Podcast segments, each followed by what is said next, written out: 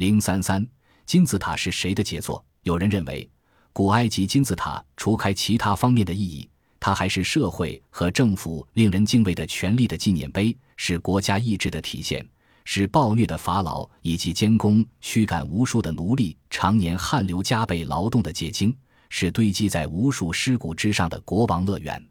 埃及壁画，但是。埃及学研究的进展帮助我们看到所有时代纪念性建筑的建设者的相似性。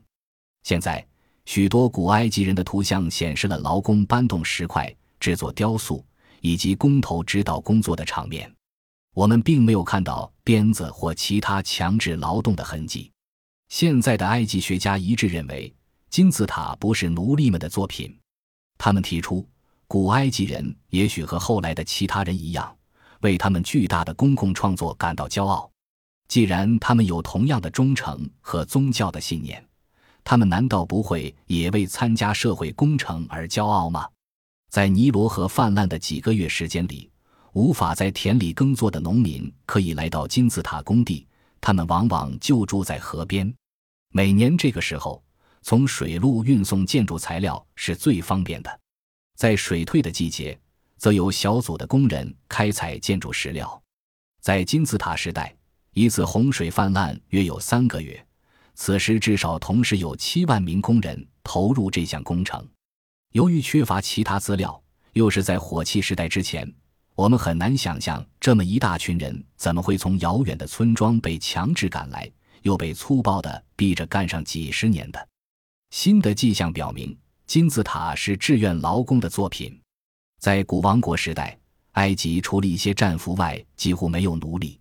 既然金字塔作为伟大的公众成果而使我们折服和目眩，他们难道不会同样吸引建造他们的人们？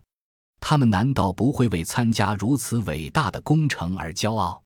从现在的刻在石头上的符号标记，我们找到一些线索。有些碑文于划船一族或手艺人群标明了特定的行业。而其他的斯奈俘虏多有破例或胡夫的白色皇冠，标明了工程完成时的统治者。还有魅力之邦、永恒之邦、坚定之邦，宣告了工人们的自豪。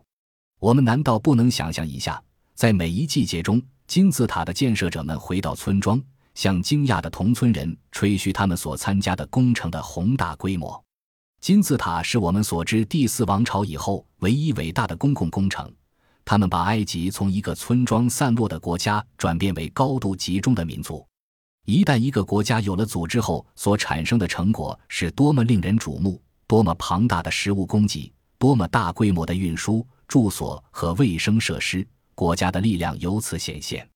一方面是原始国家创造了金字塔，另一方面，在公众努力及对太阳神共同信念的基础上，金字塔本身又帮助创建了国家。这一历时多年的大型工程一定产生了大量的官僚，他们可以以其他目的招募而来。在金字塔时代，“法老”一词的含义是大房子，不是指统治者本人，而是指神授的统治者的居所。金字塔的建设者们忠贞于他们的信念和社会，为他们的统治者建造永恒的居所。实际的情况是不是真如考古学者的断定？可能只有时间才能做出回答。